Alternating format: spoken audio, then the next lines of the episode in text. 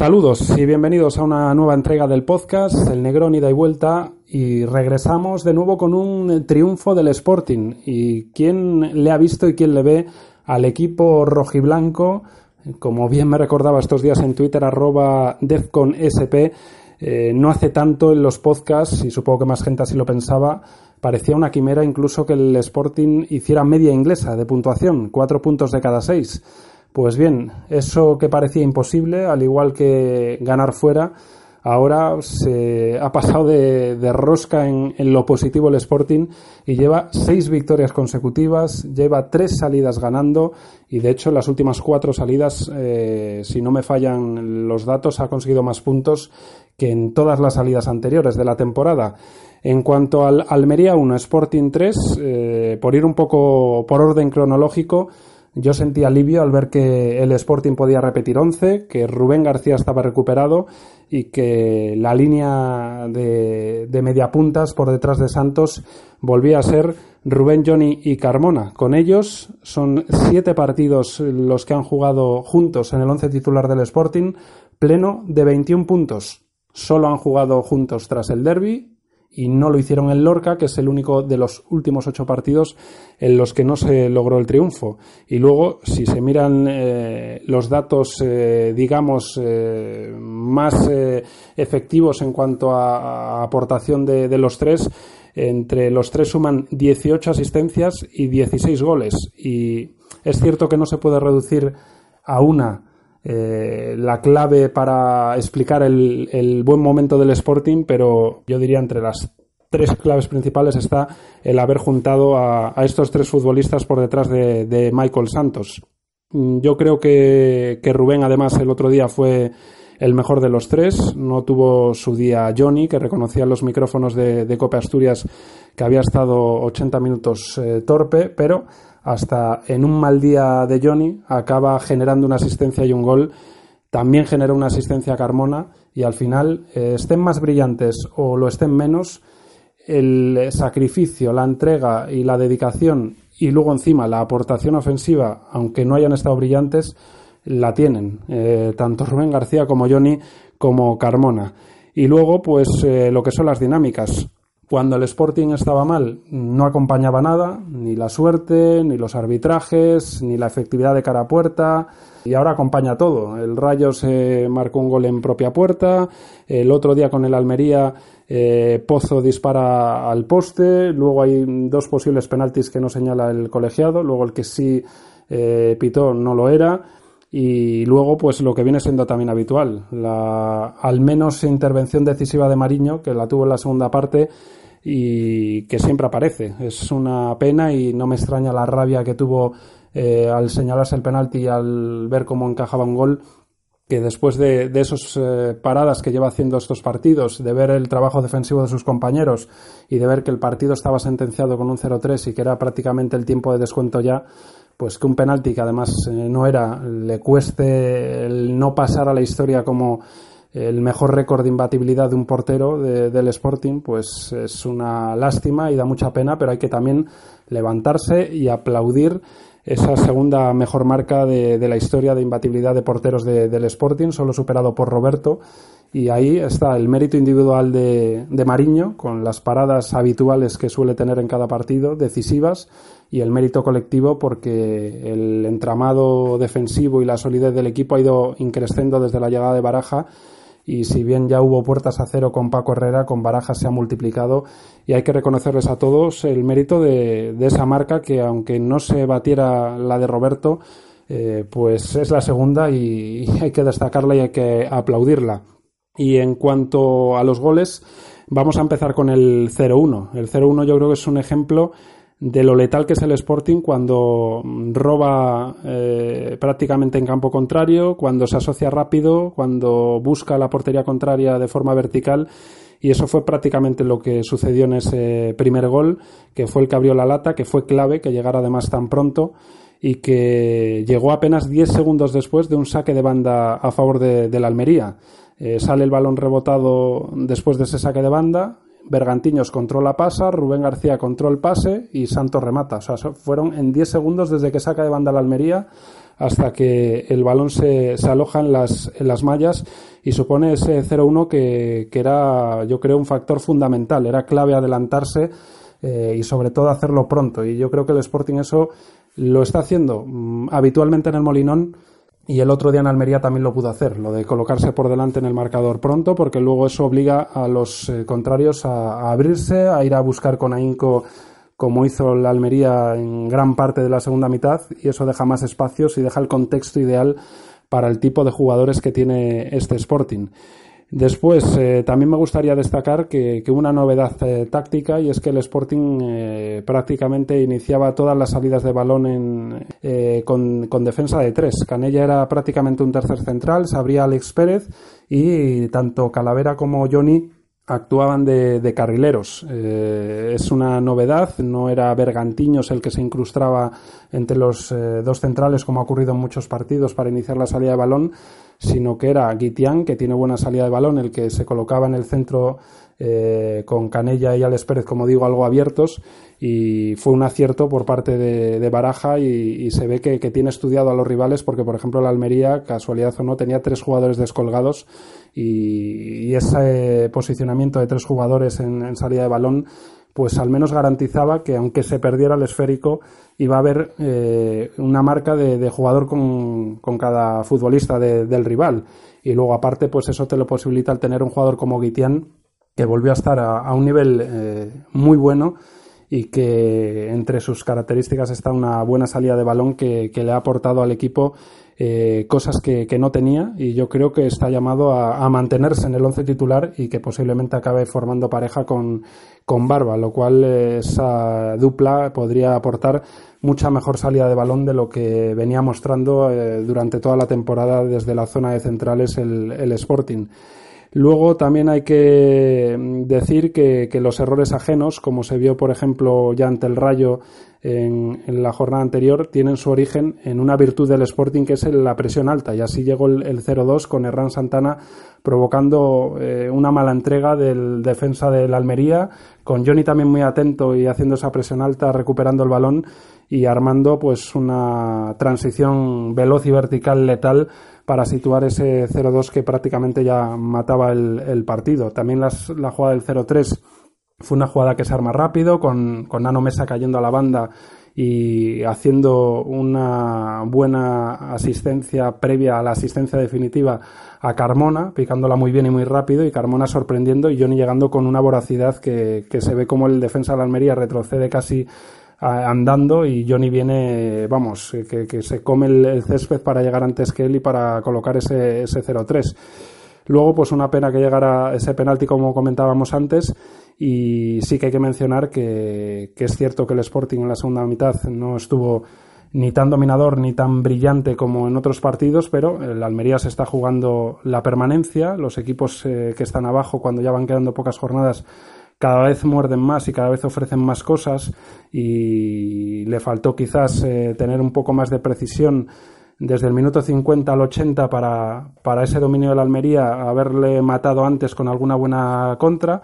pero eh, lo consiguió a partir de, del 0-2 y, y, supo sufrir bien en ese tramo con, con esas jugadas decisivas que comentaba antes,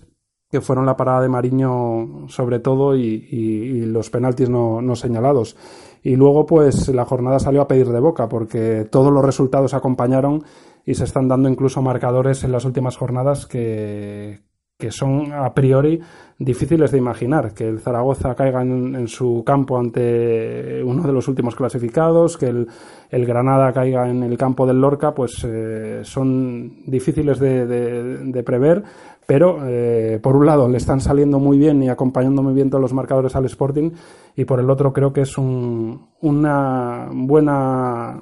piedra de, de, de, de mensaje de que, mandan esos marcadores de, aviso a navegantes para que no se confíen y que para que en cualquier momento incluso para un equipo que pueda llevar muchas victorias consecutivas, que haya ganado a Rayo, a Huesca y a, y a rivales difíciles, que se te puede presentar cualquier equipo y te puede pintar la cara. Y si no bastan esos eh, marcadores de otros equipos, pues hay que fijarse simplemente en el hecho de que el único encuentro que el Sporting no ha ganado de los últimos ocho fue tal vez el que parecía a priori más encaminado a que ocurriera, que fue el de, el de Lorca. Así que Estos son eh, mis apuntes de ese Almería Sporting. Un saludo ya a Rubén Díaz. Rubén, saludos, ¿qué tal? ¿Qué te pareció a ti el partido? Decía la semana pasada Pablo que para mí este mes de competición iba a ser determinante a la hora de calibrar las posibilidades reales del Sporting de competir abiertamente por el ascenso directo y no lo ha podido comenzar de mejor manera con un triunfo en el campo de un rival eh, que se jugaba los tres puntos para dejar a un lado de una vez por todas el fantasma del descenso.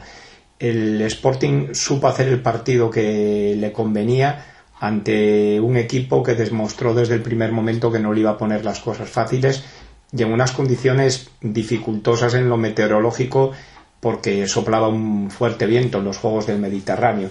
El Sporting supo aprovechar la altísima presión que planteó de inicio el conjunto de Lucas Alcaraz, hasta con cuatro futbolistas en línea tratando de robar el balón al Sporting, y lo hizo con ese dispositivo táctico de inicio del juego, con Calavera y Johnny como jugadores actuando prácticamente de carrileros, dejando a los dos mediocentros en su zona para poder dar ayuda una cobertura a los tres que daban origen a la génesis del juego rojiblanco, que no eran otros que Alex Pérez por la derecha, Canella actuando como un tercer central y Guitián, un futbolista clave para que el planteamiento de Baraja pudiera llegar a buen puerto, porque el jugador cántabro demuestra los conceptos que tiene adquiridos durante toda su vida como mediocentro a la hora de tener que jugar ese primer pase de seguridad de cara a conectar con un jugador de banda, con uno de los dos mediocentros, o si lo tiene que jugar en largo. Eh, esa presión alta del Almería fue una especie de pequeño suicidio del conjunto andaluz y le pudo costar ya el 1-0 en esa acción en la que Rubén García incluso pecó de generosidad a la hora de ceder el balón a un Michael Santos que pocas veces marra esa ocasión, ¿no? Poco tardó el, Sporting en, conseguir su primer gol y lo hizo en una acción para mí determinante del, mejor futbolista en el plano ofensivo del conjunto gijonés que fue Rubén García, ¿no? Bien es cierto que todo viene de un robo de bergantiños tras un saque de banda del Almería en, en campo del conjunto andaluz, pero es que desde el momento en que Bergantiños hace el control, Rubén García está orientado de la forma correcta para poder filtrar de primeras ese pase a un Michael Santos que definió con, con esa voracidad que le caracteriza ante René. Pero sin duda la clave del, del gol está en el control orientado que hace Rubén García, eh, que ya se había perfilado de la forma correcta para poder ser capaz de dar ese pase que dejase mano a mano al jugador uruguayo con, con René. Cuando un equipo está arriba te tiene que acompañar la fortuna y eso lo hizo en, en la acción del maravilloso remate de José Pozo que dio por la parte interna del poste izquierdo de, de Mariño, no por fuera, y con tal efecto y fue el balón escupido por el, por el poste que ninguno de los tres futbolistas de la Almería que estaban esperando el rechace fueron capaces de, de cazarlo. El Sporting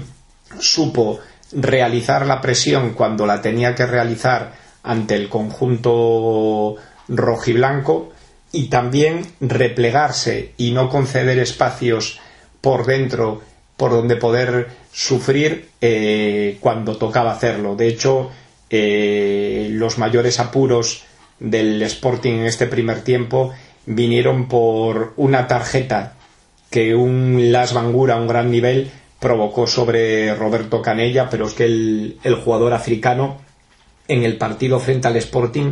eh, insisto, demostró ser un jugador con, con, cualidades muy interesantes si es capaz de exponerlas de, de forma regular. En el segundo tiempo, el Sporting sufrió, para mí, única y exclusivamente en las acciones a, balón parado, ¿no? Eh, y ahí fue donde volvió emerger la figura de, Diego Mariño. Bien es cierto que en esa ocasión en la que tras un saque de esquina Diego Mariño realiza una parada a bocajarro a, Jorge Morcillo, el Sporting estaba sin Alberto Guitián porque había sufrido un, estiramiento en, la zona de los aductores o de los isquios al, lanzarse raudo a la mejor jugada que el, que el Almería realizó por dentro y como digo el cántabro se lanzó al suelo para cortar entre las manguras una acusión que hubiese supuesto un, un mano a mano ¿no? Eh, llegó también la jugada para mí de un penalti claro por manos de, Alex Pérez con ese 1-0 a, a favor del Sporting en esos momentos de, de agobio ante el, ante el, juego aéreo a balón parado del, del Almería, pero yo creo que también hay que recordar si nos ponemos en, en plan de la moviola y de ver las jugadas polémicas del partido que con 1-0 a favor eh, Rubén García sufrió un penalti claro por parte de, de Rubén Alcaraz en el primer tiempo, no tanto por empujarle, sino por eh, derribarle eh, aunque el futbolista rojiblanco no fue al suelo, eh, porque con la pierna derecha eh, Rubén Alcaraz golpeó la pierna derecha de apoyo de, de, Rubén García, que si se hubiese dejado caer, yo creo que el árbitro podría haber pitado penalti. El Sporting, como hacen todos los equipos que están en, una dinámica positiva, eh, contó con esa cuota de fortuna para, para salir adelante en los momentos delicados, que fueron en realidad un periodo de 10 minutos del, del segundo tiempo, porque el segundo tiempo lo había empezado bien el equipo rojiblanco con una presión alta ante el inicio del juego de la Almería y precisamente por, por ese arma de, de la presión consiguió el segundo gol, ¿no? Eh, Hernán Santana eh, supo comprometer a Suleiman Marré y un Johnny atentísimo pese a jugar probablemente su partido más flojo en lo que a acciones individuales se refiere en, en la faceta ofensiva, robó el balón y supo definir perfectamente para dar un pase a Hernán Santana y que marcara el segundo gol. ¿no? En la acción del, del tercer tanto, se juntó el, talento de, esos futbolistas que tiene el Sporting en la parte ofensiva y Nuno Mesa hizo esa picada hacia un Carmona que yo creo que intentó casi batir a, a René, pero como Johnny buscó esa jugada pese al minuto que era de partido con una punta de, velocidad y de velocidad envidiable, el, el Cangués consiguió el gol que bueno, daba ya la tranquilidad definitiva a un Sporting que en realidad con el segundo gol tenía el, partido resuelto. ¿no? Eh, como anécdota, sencillamente comentar que fue una pena la, la señalización del, del penalti de Alex Pérez en el tiempo añadido porque Diego Mariño se había merecido finalizar el partido otra vez dejando la portería a cero. Ahora en el segundo bloque de esta entrega del podcast vamos a, repasar algunos de los eh, datos, esos datos que, que está cada día superándose más, que cuando parecen prácticamente imposibles de mejorar, los sigue mejorando el Sporting y lo sigue mejorando Rubén Baraja desde su llegada al banquillo rojiblanco y, y lo podemos leer en cuentas de Twitter como arroba sur de Gijón 1973 o arroba historia-rsg-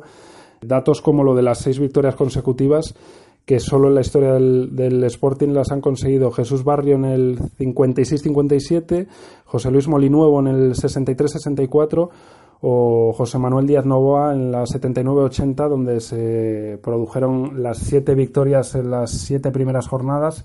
que si el Sporting eh, lo logra en la próxima ante el Reus, pues va a poder igualar ese registro histórico. Yo creo que esto habla bien a las claras de lo que está haciendo este Sporting, con ocho jornadas eh, sin perder, algo que, como comentaba en mi anterior intervención,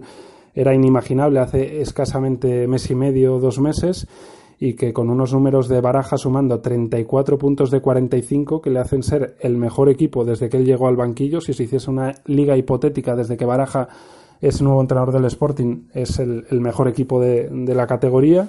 y que además si se ve ese promedio de puntuación que es eh, 75,5% de los puntos eh, logrados en, una liga de, de 42 serían 94. Si uno se pone a mirar desde que las victorias valen tres puntos las clasificaciones de segunda, no sé si algún equipo ha, alcanzado los 94, pero yo no lo recuerdo así a corto plazo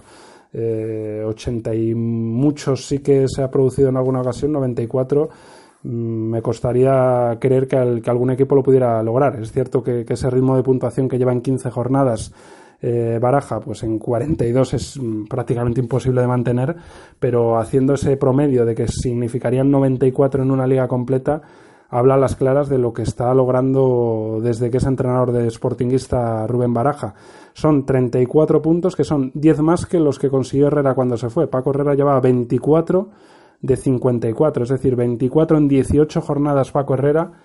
34, como digo, Rubén Baraja en 15 jornadas, en 3 menos que, Herrera, 10 puntos más. Son eh, números espectaculares, además, eh, pues eh, con Baraja se ve que es el, equipo con, más victorias desde que él es entrenador, el equipo más goleador, el segundo menos goleado, que por ejemplo le sacaría 10 puntos al, séptimo clasificado en esa liga hipotética desde la jornada 19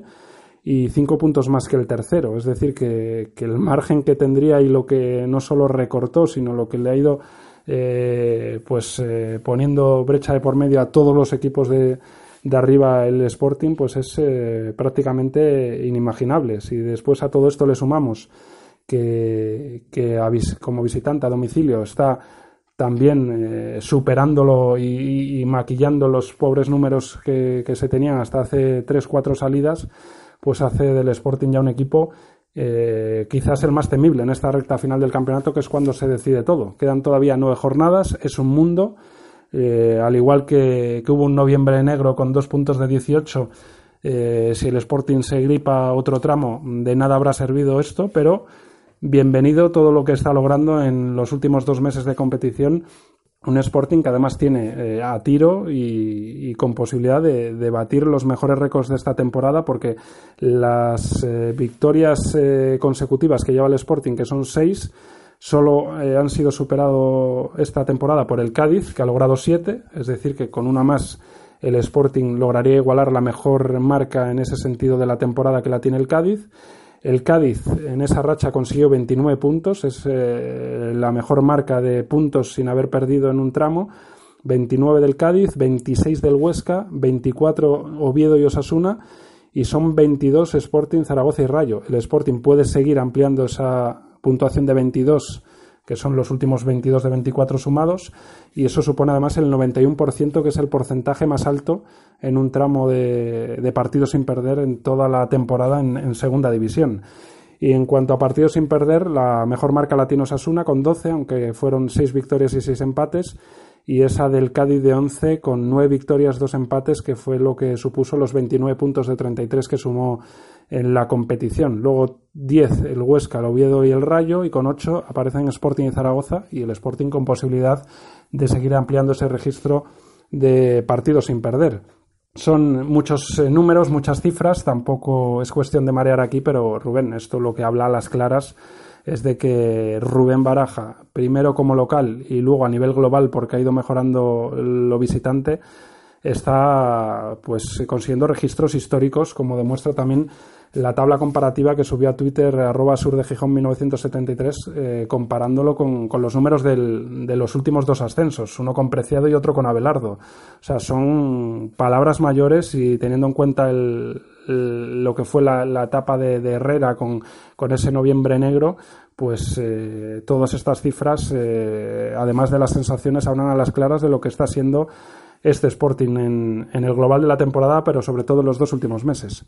Sin duda, Pablo, los registros que está consiguiendo Rubén Baraja con el Sporting solo se pueden calificar de asombrosos. Estos dos últimos meses de competición a nivel de puntuación han sido absolutamente impresionantes. Eh, sumar 22 de 24 puntos posibles solo lo puede hacer un equipo que lógicamente eh, tiene un sistema de juego que está funcionando a la perfección en las dos facetas del fútbol, en la defensiva y, la ofensiva, porque sin duda que un equipo haya encajado únicamente un gol en ocho partidos y lo haya hecho en el segundo minuto del tiempo añadido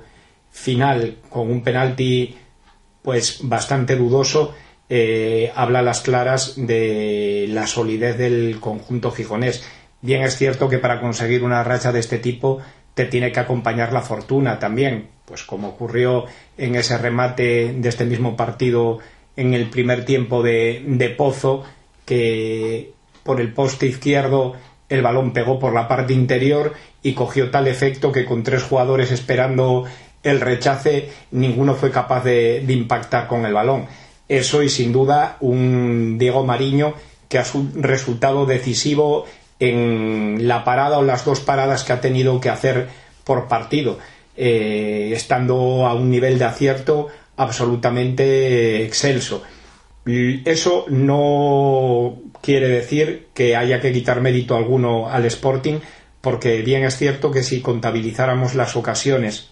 que desde el derby ha permitido a cada uno de esos ocho equipos a los que se ha enfrentado, eh, pues son muy pocas, eh, porque el Sporting está defendiendo con un sistema de ayudas y de solidaridad, yo creo que ajustadísimo y sobre todo con un nivel de precisión a la hora de cerrarse por dentro y anegar espacios a los equipos rivales mm, muy elevado, ¿no? Muy alto. Pero si bien esos datos saltan a la vista, yo creo, de casi todo el mundo, eh, no estaría de más recordar que en estos ocho partidos el Sporting solo ha quedado una vez sin marcar, que fue en Lorca. Eh, es más, en estos ocho últimos partidos el Sporting tiene una media de casi un, gol con 75 por, por encuentro y esa media tan elevada de unos 75 eh, la ha conseguido gracias a lograr cinco veces más de un gol, ¿no? Eh, con esto quiero decir que si bien el engranaje defensivo del equipo como comentaba, está funcionando a un nivel elevadísimo. Lo que creo que es indiscutible también es que desde que Rubén Baraja apostó por situar detrás de Michael Santos a Rubén García como enganche con Johnny con Carmona en las bandas, el equipo ha pegado un cambio radical en lo que son eh, las opciones, los argumentos que es capaz de manejar en el último tercio del campo, ¿no? Porque si Johnny, sin duda, está resultando un futbolista absolutamente desequilibrante, uno de los más grandes de la categoría, si no el más importante en esta segunda vuelta, creo que a un nivel muy por debajo, muy por debajo, no quiero decir, muy poco por debajo de Johnny, está un Rubén García, eh, que es un futbolista que transforma el, juego del Sporting a la hora de darle salida a ese último pase o ser capaz de, filtrar un balón por un espacio que otro jugador del Sporting no es capaz de ver, ¿no? Eh, todo eso hace que los datos estadísticos que, que tú reflejabas a nivel defensivo cobren también valor a nivel ofensivo gracias a la calidad de, esos tres futbolistas que juegan por detrás de Michael Santos, ¿no? A partir de ahora, en función de la duración de la lesión del delantero uruguayo, eh, habrá que ver cómo responde cada gol eh, no solo Nuno Mesa, que creo que es un futbolista sobre el que no hay que cargar las tintas, eh, porque jugaría en, su contra el responsabilizarlo en, en demasía, sino futbolistas que están en un momento de forma fenomenal, como es Carmona, como es Rubén García, como es Johnny, eh, tienen que dar todavía un pasito más adelante en su faceta anotadora para poder hacer olvidar al, al killer uruguayo, ¿no? Pero sin duda los registros estadísticos de, de este Sporting de Rubén Baraja van camino de ser históricos y eso es el reflejo evidente de, de un trabajo eh, yo creo que absolutamente minucioso y metódico del, del técnico vallisoletano. Y en el último bloque de esta entrega del podcast vamos al futuro más cercano, la próxima jornada contra el Reus y contra quizás el fantasma del eh, peor tramo que tuvo el Sporting con esa marca que como comentábamos antes supuso la destitución de Paco Herrera al sumar dos de, de 18 puntos y que precisamente arrancó con una derrota por la mínima en, en Reus. Después vino la lesión de, Sergio Álvarez y una serie de, de resultados eh, malísimos con eh, solo empates ante Valladolid y ante Albacete y que lastró al equipo y que parecía un poco condenar a, renunciar a las opciones de ascenso directo y como mucho intentar aspirar al playoff. Llega un Reus que es un equipo muy rocoso, muy sólido, un equipo que encaja pocos goles, que pierde poco, pero que quizás a domicilio baja. Lleva 16 salidas con tres únicas victorias, cinco empates, ocho derrotas. Solo ha marcado ocho goles a favor en esas 16 salidas, es decir, un gol cada dos y ha encajado 22 eh, goles, con lo cual encaja más de un gol por partido en esas salidas. No obstante, eh, ha empatado en campos como, como, la Romareda y como Pamplona, así que equipos como el Zaragoza y Osasuna eh, podrían advertirle al Sporting de, que quizás pueda complicarles la, la existencia el Reus a pesar de esos números que, como digo, a domicilio bajan. Pues eh, como sucede en todos los partidos, pero sobre todo ante equipos así, será fundamental que el Sporting se adelante, que abra la lata y que obligue al Reus a, ser eh, menos conservador y a que provoque un contexto de partido mucho más favorable al, Sporting. Viene con eh, tres derrotas seguidas a, domicilios, eso sí, con, rivales complicados. Y luego, pues si fuera poco, el equipo que, que por sus características, pues como digo, es rocoso y ese fantasma que pueda aparecer en, en el Sporting en el entorno de que con el Reus eh, arrancó la peor racha de la temporada, pues se une un obstáculo quizás eh, más condicionante que son las ausencias, ausencias importantes como la de Sergio. El Sporting solo ha ganado un partido de los siete que ha jugado sin él y ha sumado cinco puntos de, de 21. Y después eh, la ausencia de Santos, que ha marcado 16 de los 50 goles del Sporting. Esto es prácticamente un tercio, 32% en, en concreto y si miramos sus 16 eh, goles, eh, le han supuesto al Sporting 7 puntos. Es decir, si quitamos esos 16 goles, como si no los hubiese anotado, el Sporting hubiese dejado de, sumar 7 puntos. Eh, es una cantidad reseñable. los 7 puntos que han supuesto, pero también hay que decir que muchos de los goles de Santos han llegado en partidos donde el Sporting ha ganado holgado, ha ganado con, con, más de un gol de diferencia y que no suponen esa merma de puntos si se restaran los tantos que, ha conseguido. Queda muy lejos los siguientes goleadores, eh, quitando a Santos del equipo en esta temporada. Lleva siete goles Carmona, cinco Rubén y cuatro Johnny. Y tendrán que, que dar un plus mientras dure la ausencia del uruguayo, tanto ellos como Nano Mesa, que tendrá que dejar un poco a un lado la ansiedad o la obsesión por intentar agradar y marcar y simplemente dedicarse a, aportar, que lo está haciendo. El otro día, por ejemplo, no anotó, pero fue decisivo en el último gol con una gran eh, picada por encima de la defensa de Carmona para que éste asistiera a Johnny. Así que lo que parecía en otros momentos de la temporada un trauma, que era cualquier baja de, los titulares, eh, en esta segunda vuelta con una buena dinámica se han ido notando menos las ausencias cuando faltó Calavera, cuando faltó Alex Pérez, cuando está faltando Barba en las últimas jornadas, incluso cuando faltó Bergantiños, me parece que fue ante la Cultural Leonesa, el equipo respondió y ahora pues sin el máximo goleador y sin la piedra angular que era antes Sergio y que aunque ahora parece estar en un segundo plano por el gran momento de Bergantiños, pues aquí está la, eh, la gran prueba de, ver si, el Sporting lo, va a notar o no. Eh, evidentemente son ausencias importantes, pero mm, yo creo que, mejor que, se den en encuentros como local y que, por ejemplo, Sergio pueda volver para las salidas eh, complicadas a, Valladolid y Cádiz. Vamos a ver cuánto se prolonga la, ausencia de Santos, que sí que puede mm, acabar perdiéndose alguna de esas complicadas salidas, y ver si, si, tanto Hernán Santana como Nano Mesa, que son los llamados a, suplirlos, al menos en esta próxima jornada, pues siguen aportando. El otro día el centrocampista anotó un gol eh, y aunque fuera en un rol un poco más avanzado, eh, ha demostrado, por ejemplo, el día de la ausencia de Bergantiños que puede actuar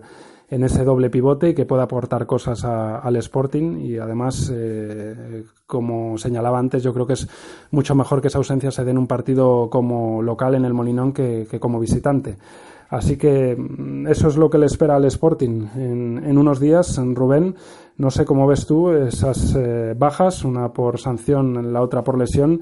y el, rival, el, Reus, que, como digo trae al recuerdo pues la peor racha de la temporada en la que supuso la destitución de Paco Herrera, que a la postre pues ha sido la bendición de la campaña con la llegada de Baraja, de los fichajes eh, del mercado de invierno y del cambio de de imagen y de resultados, sobre todo de, este Sporting. Pues al igual que la semana pasada, Pablo, preveo un partido duro contra el Reus. Mm, duro porque López Garay ha conseguido construir un equipo rocoso esta temporada y duro porque en las diez últimas jornadas no hay partido sencillo. Eh, nadie regala nada y sin duda que el conjunto catalán va a venir a plantar cara al Molinón. Eh, además, yo creo que el conjunto de Reus tuvo un punto de inflexión en 20 de diciembre, en la jornada 20, cuando el Córdoba le endosó un dolorosísimo 5-0. A partir de ahí, en las 13 jornadas siguientes, el Reus eh, solo ha encajado 10 goles pero es que seis veces ha logrado dejar la portería cero y cinco veces solo ha encajado un gol, con lo cual estamos hablando de que los otros eh, cinco goles los encajó en dos partidos. Esos son unos datos que hablan a las claras de un equipo que defensivamente se maneja a las mil maravillas. Cierto es, como tú comentaste, que le cuesta hacer gol, es un equipo que no tiene gente en la parte de adelante con los recursos suficientes que puede tener el Sporting para hacer daño cara a la portería rival. Eh, uno de sus referentes es Dejan Lecky, que el delantero que militó en el Real Sporting. Y la prueba es que en estas trece últimas jornadas, en siete ocasiones no marcó y dos veces marcó un gol y solo cuatro veces fue capaz de, marcar más de un tanto. Pero en esas siete veces que no marcó, no hay que olvidar que fue capaz de arañar tres empates ante equipos eh, que han demostrado ser fuertes a lo largo de la temporada, como Viedo y Osasuna, y no digamos con el que ha sido durante muchísimas jornadas el mejor equipo de segunda división, el, el Huesca. Por lo tanto, estoy convencido de que el Sporting va a tener que trabajar el partido, ser paciente y, como tú dices, por supuesto, la clave siempre pasa en un encuentro de fútbol por poder adelantarse en el marcador porque obligas al rival a tener que abrirse y quieras que no, siempre va a conceder más espacios y eso de cara al Sporting actual con, un futbolista en un estado de gracia absolutamente fantástico como es Johnny y otro sobresaliente como es Rubén García, pues puede provocarle problemas al conjunto de, de López Garay. Hablas de que puede cernirse quizás la sombra del fantasma del partido de, vuelta que dio origen a, ese mes horribilis de Paco Herrera, yo creo que no hay cabida para ello. Este Sporting de Rubén Baraja actual no tiene nada que ver, afortunadamente, con el del técnico extremeño. Es un equipo absolutamente fiable y lo ha demostrado en estos dos últimos meses de competición con unos números aplastantes. Las bajas es harina de otro costal. La ausencia de Sergio y la ausencia de Michael Santos, estamos hablando de dos futbolistas que son pues dos pilares de, de este Sporting. Para sustituir a Sergio parece evidente que el elegido va a ser Hernán Santana y bueno, yo creo que el, el principal reto del, del, jugador canario en el partido del Molinón va a pasar por no abusar en, en exceso de una de las virtudes de su juego, que es la conducción y el tratar de, de romper líneas eh, con, con, su zancada poderosa y tratar de, de jugar a, a, control y pase para hacer llegar el balón lo antes posible a, los futbolistas decisivos como, como están siendo Johnny, Carmona o Rubén García. En cuanto a Nano Mesa, que desgraciadamente para Michael Santos eh, tiene toda la pinta de que va a ser el 9 del Sporting durante un periodo cercano al mes de competición, ojalá me, me pueda equivocar, eh, pienso que no hay que tratar de responsabilizarlo en, en demasía porque en el tiempo que lleva en el Sporting me da la impresión que es un futbolista que, que tiende a dejarse carcomer por, por la ansiedad en el sentido de que se desesperan demasiado cuando falla un regate o no es capaz de, de asociarse con, con acierto con, con, un compañero. Creo que es un futbolista eh, al, que, al que quizás la continuidad le va a venir bien porque le va a poder dar un pozo que no ha podido adquirir hasta ahora en el sentido de que transmite la impresión de que debe hacer demasiadas cosas en los minutos que, que le ha dado Rubén Baraja y sí que es cierto que cuando ha tenido que disputar el partido desde el inicio, como fue en, en Sevilla, se le dieron muchos argumentos para poder ser un, un jugador, además muy similar a, al delantero uruguayo, porque es un, un jugador con, con, potencia, capaz de, de, tirar buenos desmarques y que tiene facilidad para, para poder armar la, la, pierna pronto de cara a, disparar a portería. Pero pienso que la tarea de sustituir a Michael Santos no debe recaer sobre el delantero tinerfeño, sino que debe provocar que bueno, las cifras que tú decías en tu intervención de Carmona, que para un futbolista de la posición en la que juega siete goles me parecen unos números sobresalientes, pues deben aumentarse en los periodos, en los partidos quizás en los que no esté el uruguayo y lo mismo eh, las de Rubén García y las de Johnny que hasta la fecha como es lógico eh, tienen un papel más de dar pases de gol de, cara al futbolista uruguayo, pero ahora deben tener más los, los tres palos de la portería rival entre ceja y ceja de cara a poder eh, facilitar el hecho de que el Sporting pueda hacer gol y aumentar sus, sus cifras de tantos personales. Mm, como decía, creo que no hay motivo alguno para, para temer una reedición de ese mes horribilis y pese a la baja de, de Sergio Álvarez y a la de Michael Santos, el Sporting pienso que cuenta con, con un once titular superior al, al, del Reus y que si se maneja como lo lleva haciendo en los dos últimos meses de competición es el favorito para ganar este encuentro. Ahora, eso sí, eh, que lo va a tener que trabajar y que lo va a tener que luchar es evidente y ahí están los datos que he ofrecido del rendimiento defensivo del Reus. Pues hasta aquí ha llegado una nueva entrega del podcast, el Negrón ida y vuelta. Les emplazamos a la siguiente. Gracias por acompañarnos y que se prolongue la racha y sigamos contando cosas positivas para este Sporting de Gijón. Gracias por estar ahí. Hasta la próxima.